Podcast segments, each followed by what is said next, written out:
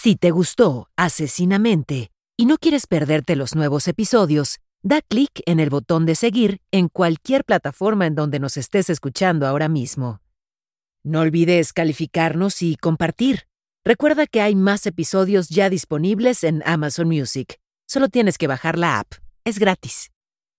Advertencia. Este episodio no es apto para todo público. Se recomienda discreción.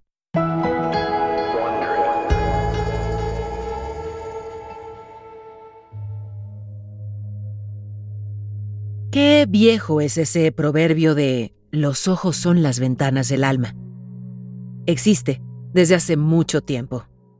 Tanto que podríamos debatir por horas quién acuñó la frase. Desde hace décadas, los ojos han inspirado a un sinfín de artistas, más que cualquier otra parte del cuerpo, sobre todo para opinar sobre la vida y el amor. En la versión de Sófocles de la obra Edipo Rey, los ojos adquieren el significado de la verdad. Para aquellos de ustedes que no recuerden esta historia, Edipo es quien mató a su padre sin saberlo para luego casarse con su madre y tener hijos con ella.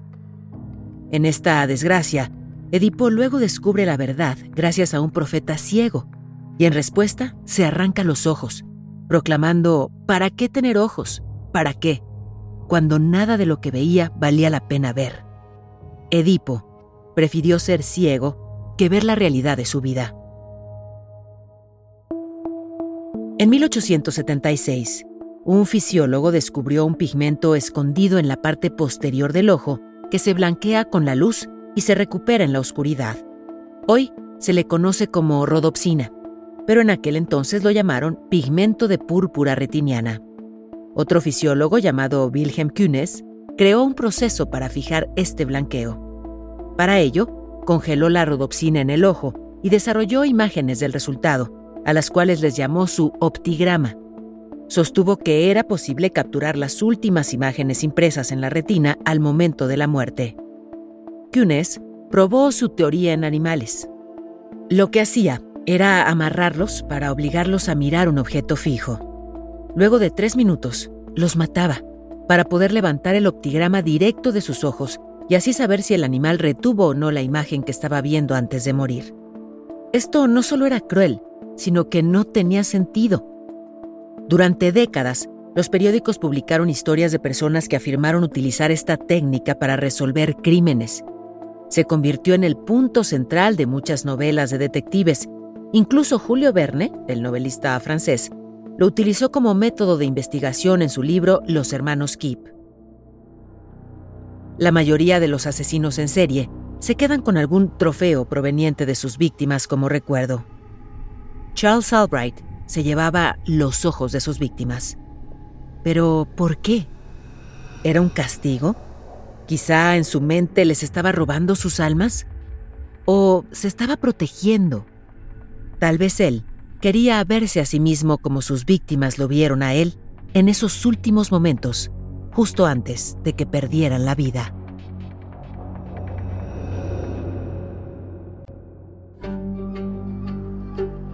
Soy Paola Rojas, periodista mexicana, y esto es Asesinamente, un podcast basado en los análisis de la enfermera psiquiátrica y ex agente especial del FBI, Candice DeLong. En esta serie, nos adentramos en lo más profundo y oscuro de la psique criminal. Acompáñame mientras exploramos las mentes de los asesinos seriales más infames. Episodio con episodio, te relataré los casos más escalofriantes que han estremecido a la sociedad y dejaron una marca indeleble en la historia.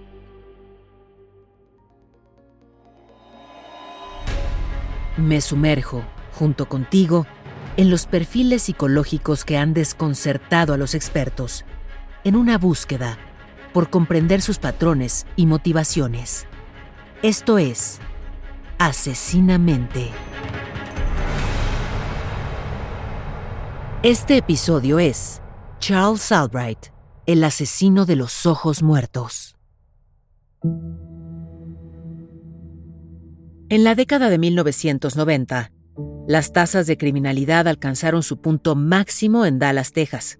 La ciudad fue nombrada como una de las más peligrosas de Estados Unidos, y la policía registraba casi dos homicidios diarios. En las primeras horas de la mañana del 13 de diciembre de 1990, Mary Pratt, de 33 años, se convirtió en la víctima más reciente de homicidio en Dallas. El cuerpo golpeado de Mary fue encontrado en el jardín de una casa en el vecindario de Oak Cliff Norte. Fue asesinada con una bala calibre 44 disparada a quemarropa en la parte trasera de su cabeza. La encontraron semidesnuda, vestida solo con un sostén y una camiseta que le colgaba alrededor del cuello. Dejaron su cadáver en una posición vulgar. Su cuerpo, expuesto, fue tan perturbador que el vecino que la encontró prefirió cubrirla con una sábana antes de que llegara la policía. Los detectives de homicidio saben por estadísticas que los casos de cuerpos abandonados, es decir, cuando el cuerpo de la víctima es dejado en un lugar diferente de donde fue asesinada, rara vez se resuelven. El asesinato de Mary parecía ser de estos. No había armas ni pista alguna en la escena. No hubo testigos ni sospechosos. Los detectives solo pudieron suponer que ella posiblemente conocía a su asesino debido a la naturaleza íntima del disparo. Dado que Mary era una trabajadora sexual con una gran clientela y la naturaleza de su trabajo era el ser íntima, la policía no tuvo confianza alguna de poderle encontrar resolución a su asesinato. Sin embargo, el médico forense de Dallas hizo un descubrimiento sorprendente durante la autopsia de Mary Pratt. Le abrió un párpado para documentar el color de sus ojos y se dio cuenta de que ese ojo entero le fue extraído. Al principio la médica forense pensó que la bala lo desencajó de su órbita, pero al verificar contra el otro ojo, se sorprendió al descubrir que tampoco estaba. Ambos fueron retirados tan cuidadosamente que no se dañó ni el tejido ni a la piel que les rodeaba, que dice mucho. La piel alrededor de los ojos es extremadamente delicada, lo cual hizo que la médico forense concluyera que quienquiera que fuese el asesino tenía mucha práctica o contaba con habilidades quirúrgicas. Después de este incidente con el cuerpo de Mary, otros dos oficiales en su ruta habitual se toparon con una trabajadora sexual llamada Verónica Rodríguez. Tenía cortes en la cabeza y en el cuello, y su ropa y cabello estaban mojados, además de estar cubierta de lodo. Verónica era adicta a las drogas. A menudo era incoherente y además era conocida por inventarse historias fantásticas. Así que cuando le dijo a los oficiales que estaba trabajando con Mary y que fue testigo de su asesinato, los oficiales no supieron si podían creer en su palabra. Verónica describió al agresor como un hombre blanco de mediana edad. Relató cómo logró escapar corriendo descalza, parcialmente vestida y a través de un lodazal. Corrió hacia una casa cercana, donde la dejaron entrar y le permitieron esconderse. Una semana después, los mismos dos oficiales encontraron a Verónica en la parte delantera de un camión de carga, junto a Axton Schindler, el conductor. Ella protestó cuando los oficiales arrestaron a su acompañante y dijo que él la había ayudado. Él fue quien la dejó entrar a su casa la noche del ataque. Verónica dijo que Schindler, también conocido como Speedy por su forma de hablar rápidamente, conocía a la persona que la agredió. Pero este se negó a identificar al agresor de Verónica y le dijo a la policía que ella seguramente se equivocó y que el hombre al que se refería no era peligroso. Los oficiales anotaron el nombre y la dirección de Schindler y presentaron un informe con estos hechos sin saber cuánta importancia le deberían de dar a la situación.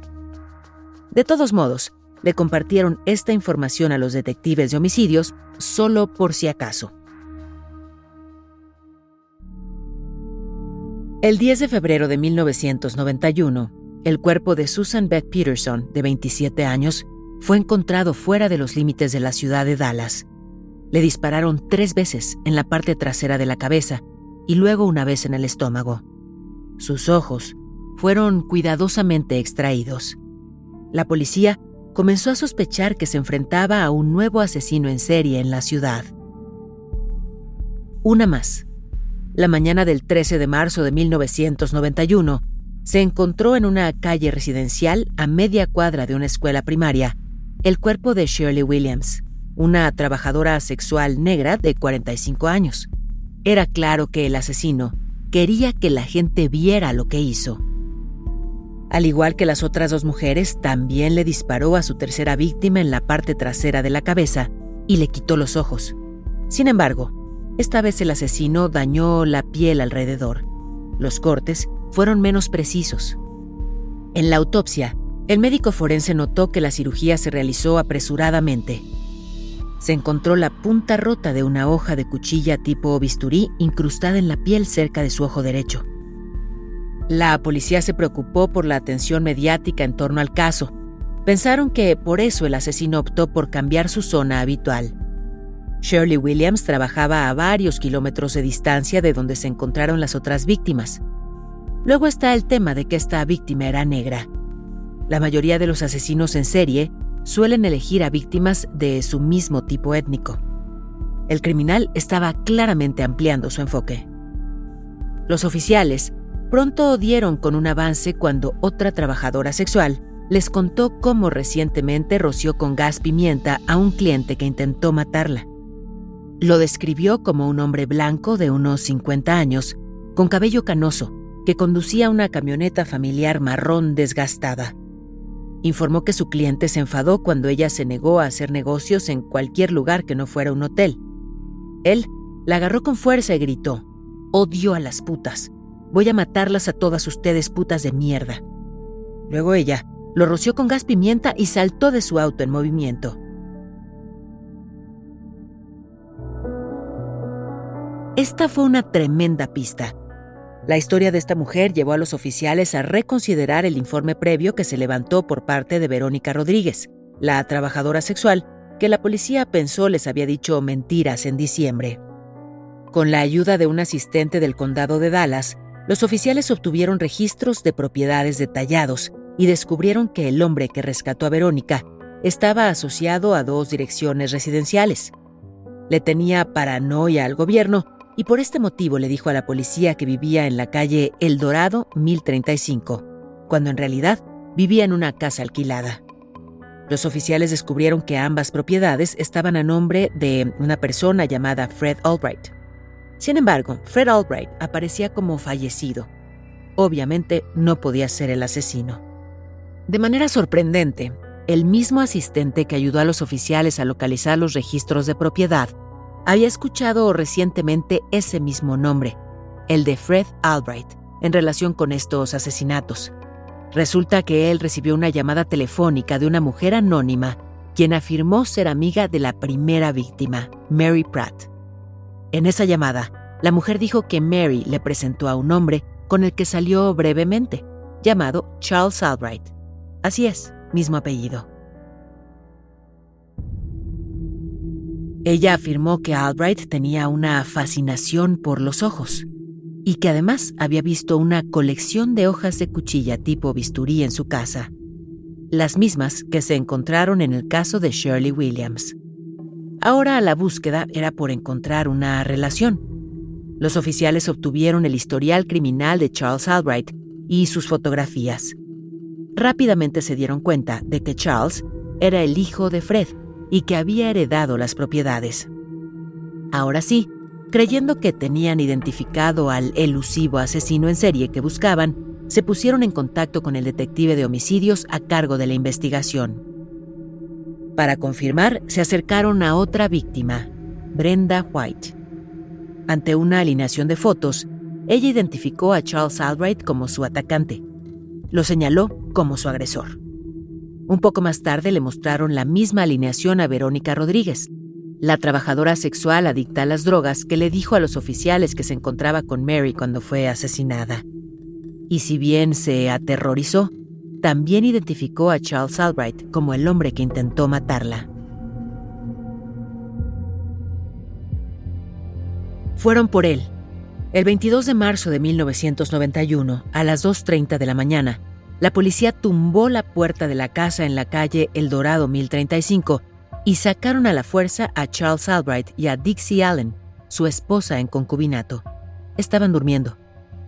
Charles fue esposado y llevado a la sede de la policía, donde lo acusaron por el intento de asesinato de Verónica Rodríguez, y se le mantuvo bajo fianza de 250 mil dólares, poco más de 4 millones de pesos mexicanos hoy en día.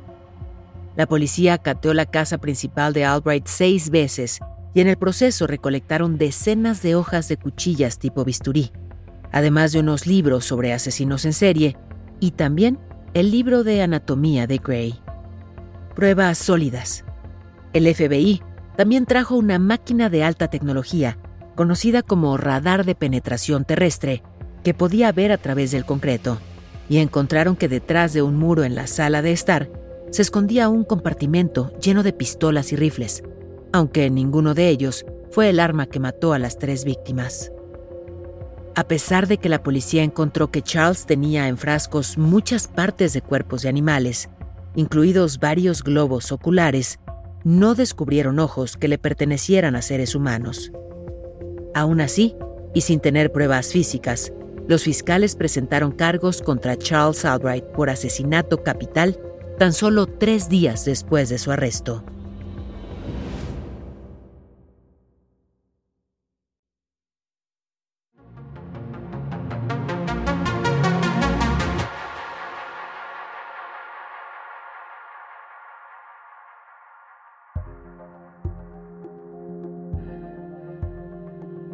Charles Albright nació en Amarillo, Texas, el 10 de agosto de 1933.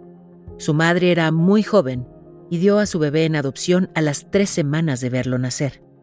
Charles fue adoptado por Dell y Fred Albright.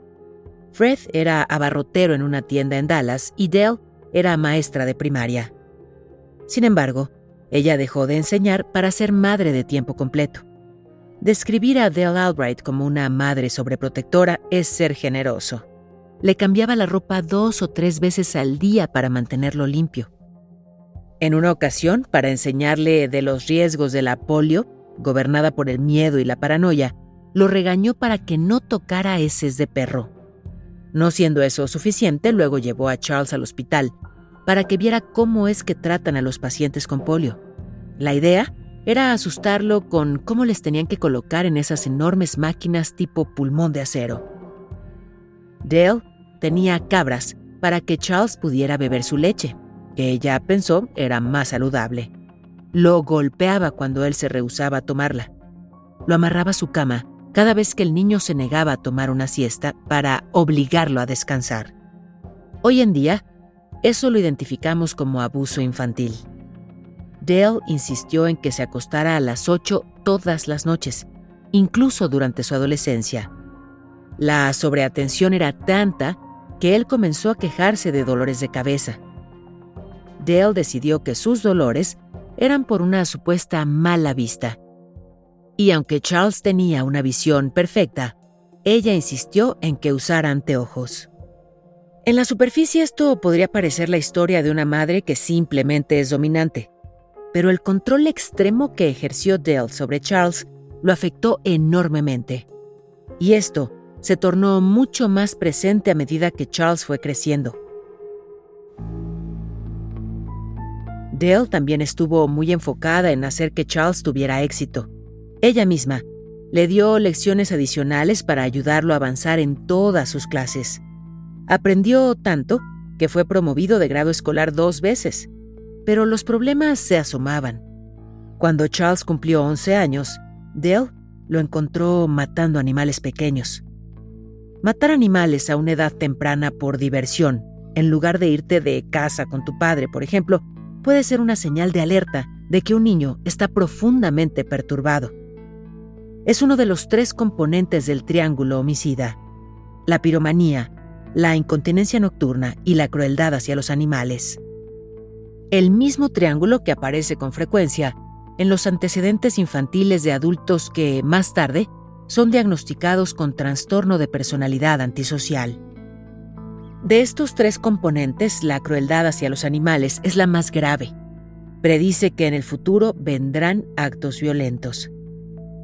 Entonces, ¿qué pensó Dale al respecto? Bueno, se enfadó. ¿Cuál fue su solución? inscribirlo en una clase de taxidermia.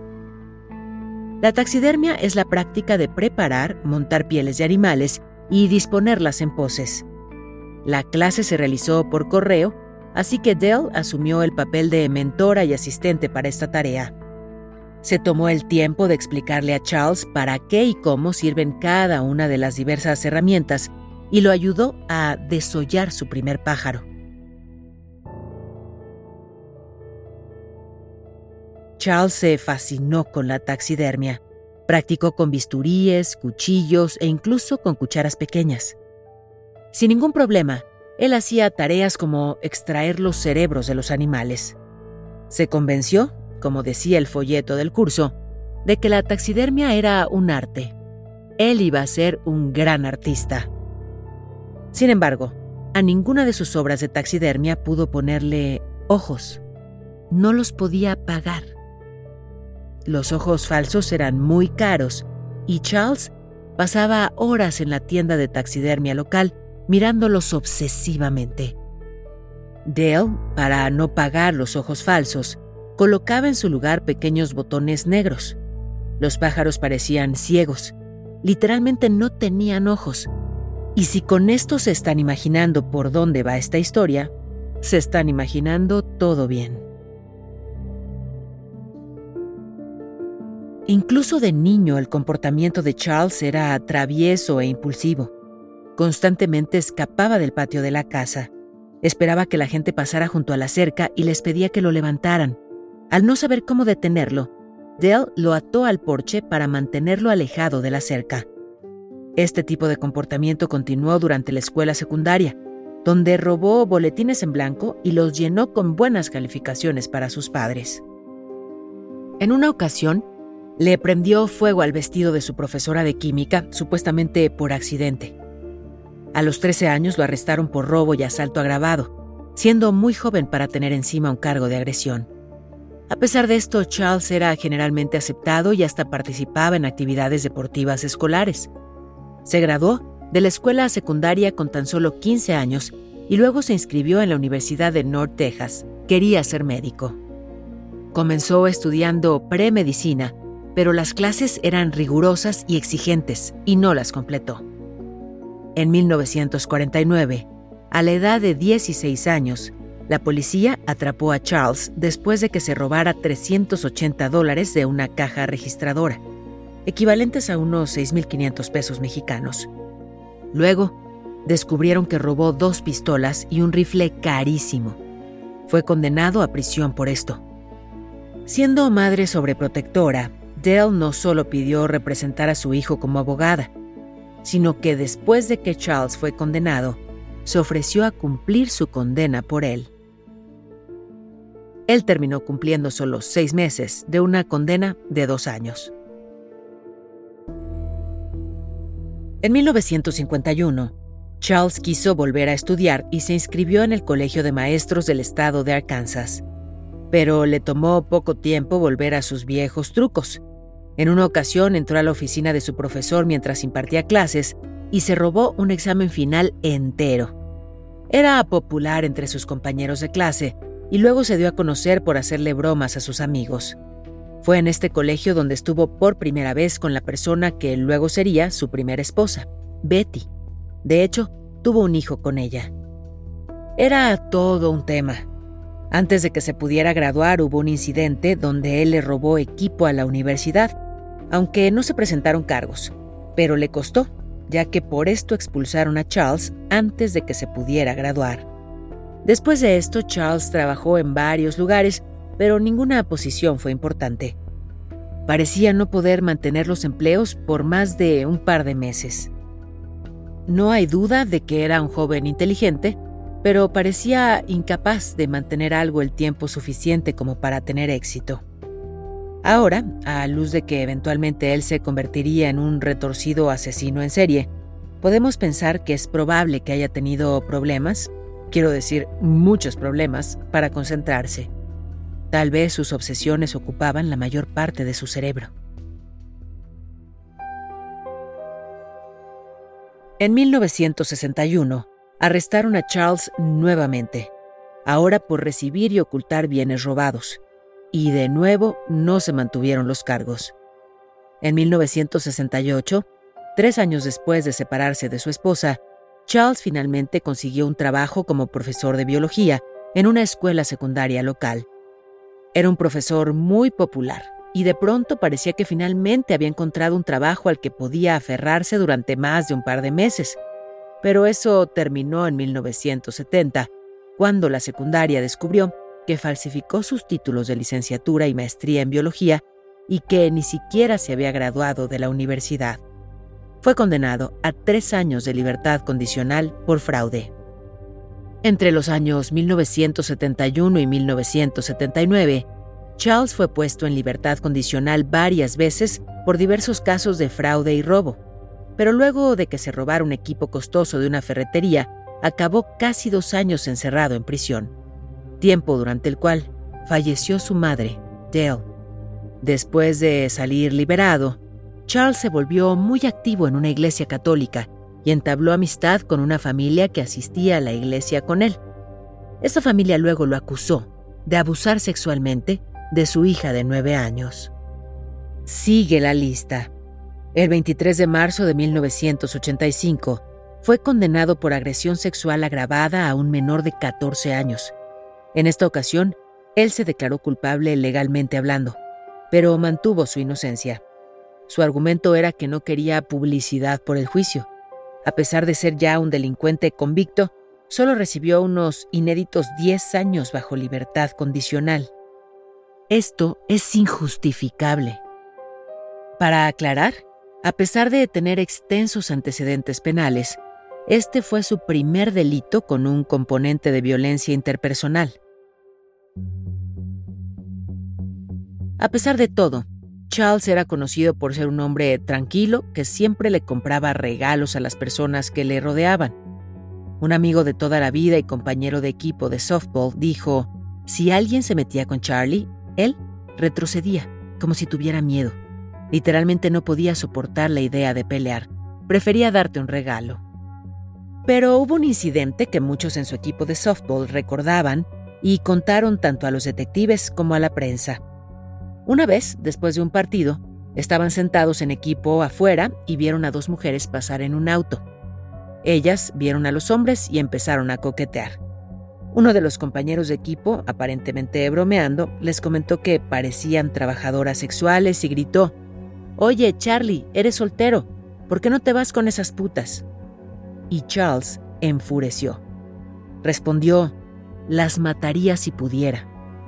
Luego con mucha rabia, se fue a su coche y se marchó. Sus amigos quedaron pasmados. Era la primera vez que alguien en el equipo lo veía mínimamente enfadado. En el siguiente entrenamiento, sus compañeros intentaron disculparse, a lo cual él respondió que era un tema delicado, ya que su madre era una prostituta. Ahora, por lo que se sabe, esto no era cierto podemos asumir que no se refería a Adele, sino a su madre biológica. Charles tenía información sobre ella. En una ocasión, cuando fue liberado de prisión, él se tomó el tiempo de buscar a su madre biológica, quien en ese entonces vivía en Wichita, Kansas. Era enfermera y se hicieron muy cercanos. Charles incluso la presentó con su hija. Tuvieron una relación cercana hasta el día de su fallecimiento. Después de que el padre de Charles muriera en 1986, heredó unos bienes valorados por más de 100 mil dólares, que serían hoy en día alrededor de 1.700.000 pesos mexicanos. Pero no le duró mucho este momento. Se gastó el dinero muy rápidamente. Era un cliente regular de las trabajadoras sexuales en el área donde vivía, y hasta se hizo amigo de algunas de ellas. Les prestaba dinero y a veces simplemente las llevaba a comer para conversar sin tener relaciones sexuales. Incluso fue fiador de la víctima número 2, Susan Peterson, además de ser su contacto de emergencia en caso de que le sucediera algo. Pero después de la muerte de sus padres, algunas de las mujeres con las que solía frecuentar notaron un cambio en su comportamiento. Les pidió cosas que normalmente no pedía, por ejemplo, le suplicó a algunas mujeres que lo azotaran. Luego con otras se tornó muy agresivo. Según una mujer que fue contratada para una cita doble, él las ató a ambas a la cama y las golpeó con un cinturón, luego con un cable eléctrico, y les decía a todo pulmón, grita, perra, sabes que te gusta. Sin embargo, logró mantener esos comportamientos a escondidas de sus amigos.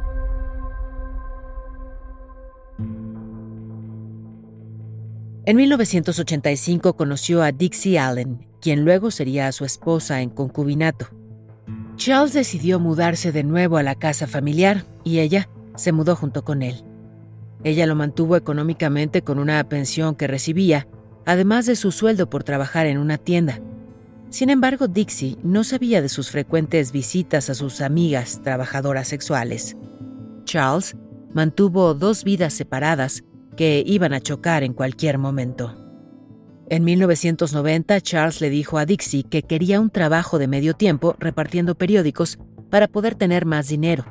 Se excusó en que este trabajo sería de noche y básicamente tendría que salir a las 3 de la mañana para regresar a las 6.15 am. Esa era la excusa para salir de casa en horarios nocturnos. No es casualidad que los asesinatos comenzaran dos meses después. Que Charles comenzara a matar a los 57 años lo convierte en algo fuera de lo común. La mayoría de los asesinos en serie comienzan mucho más jóvenes.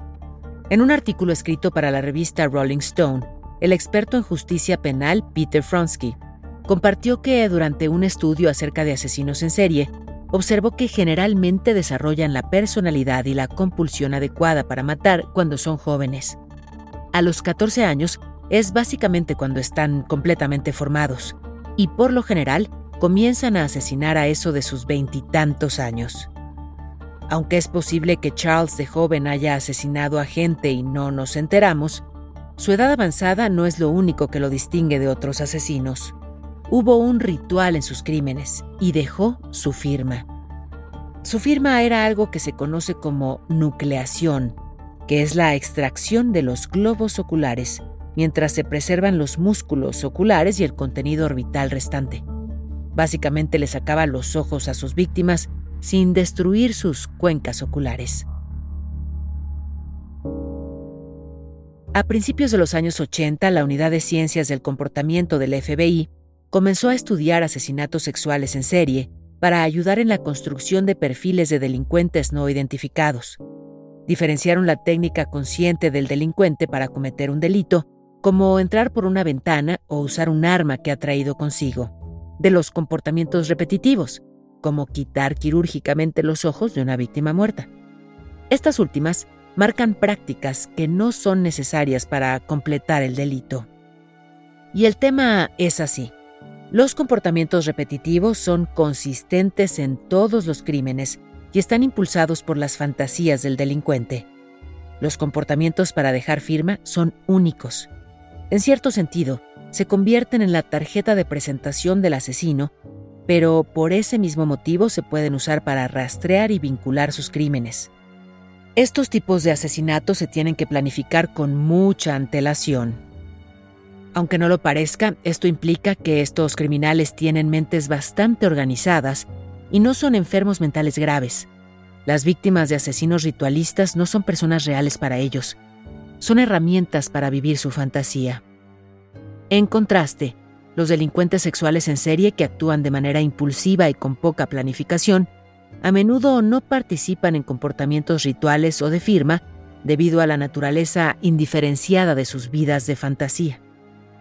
Todos los perfiladores del FBI que formaron parte de este estudio fueron muy cuidadosos al demarcar el tipo de crimen, ya que hay una distinción clara entre el comportamiento ritual y el comportamiento de firma. Los rituales pueden evolucionar y cambiar con el tiempo, mientras que la firma o tema no lo hace. Charles Albright es un asesino en serie ritualista que también dejó su firma. Aunque legalmente Charles negó matar a mujeres para luego robarle sus ojos, siempre expresaba aprecio por esta parte del cuerpo en particular. No intentó ocultarlo. De hecho, cuando su abogado le presentó a su esposa durante el juicio, lo primero que Charles le dijo fue, tienes unos ojos hermosos.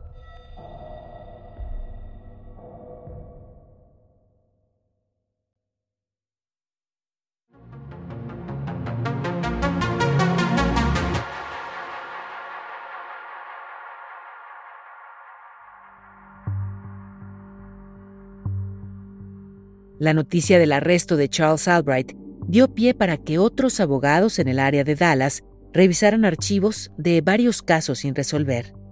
Sospechaban que Charles era responsable de la muerte de otra trabajadora sexual de Dallas en 1988 y posiblemente de otras dos en Arkansas.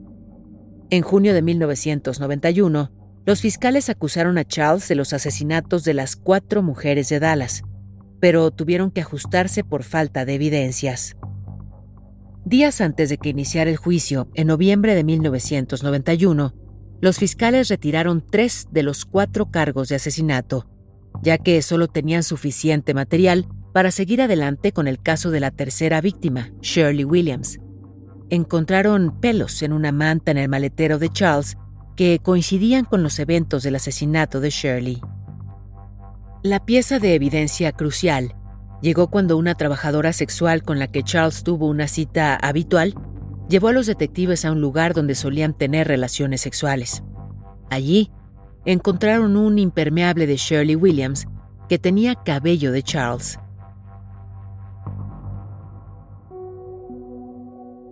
Gran parte del caso de la Fiscalía se basó en evidencia circunstancial y en el ADN del cabello encontrado en el impermeable además del de la manta.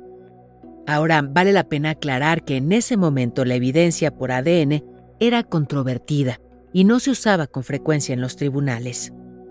De todos modos, la Fiscalía también contó con testimonios de varias trabajadoras sexuales que afirmaron haber tenido relaciones con Charles y dijeron que él era propenso a la violencia.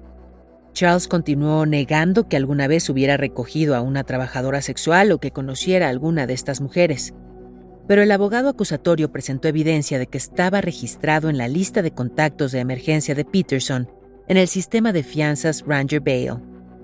Luego, otro set de evidencias comprobaron que Charles y Mary se conocieron como vecinos años antes de que ella se convirtiera en trabajadora sexual. A lo largo de un juicio de dos semanas, Dixie Ellen se mantuvo junto a Charles ella se negó a creer que el hombre amable y generoso del que ella estaba enamorada fuera culpable de lo que la policía lo acusó de hacer. Los testigos expertos de la defensa plantearon algunas dudas sobre los cabellos y las fibras que se encontraron sobre Shirley Williams, pero las dudas no fueron suficientes para convencer al jurado. El 17 de diciembre de 1991, un jurado compuesto por nueve mujeres y tres hombres tardó cuatro horas en deliberar, para luego emitir un veredicto. Culpable. Charles Albright fue condenado a cadena perpetua en la prisión psiquiátrica John Montford en Lubbock, Texas.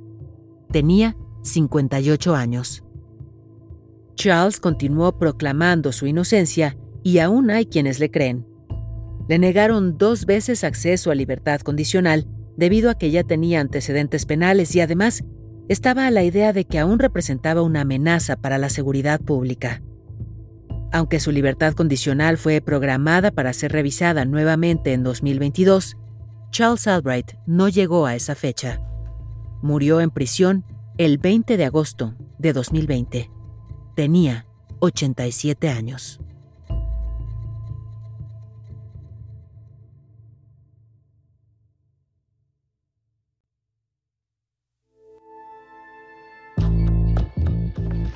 Esto fue Asesinamente, una producción de Wondery. Gracias por escuchar. Asesinamente está disponible donde sea que escuches tus podcasts.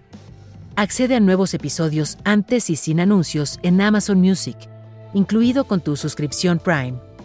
Con Prime, ahora tienes acceso gratis a los mejores podcasts y toda la música a través de Amazon Music. Descarga la aplicación ahora. Esto fue Asesinamente, un podcast en el que nos sumergimos en las mentes oscuras y retorcidas de algunos de los criminales más notorios de la historia y descubrimos lo que hay detrás de sus comportamientos y motivaciones. Asesinamente es conducido por mí, Paola Rojas, y producido por Exile Content Studio. Coordinadora de producción Verónica Hernández. La traducción y localización es de Kraken Comunicación y Mario Conde. Supervisión de traducción Álvaro Céspedes. La grabación estuvo a cargo de Pedro Aguirre en los estudios de Excel Content. El diseño sonoro es de Hugo Mendoza y Gonzalo Messi. Producción ejecutiva de Carmen Graterol e Isaac Lee. Daniel Batista dirige el área de audio en Excel Content Studio. The Wondery, la producción es de Carlota Aparicio. Y la producción ejecutiva es de Sarah Barrett, Jessica Radburn y Marshall Louis.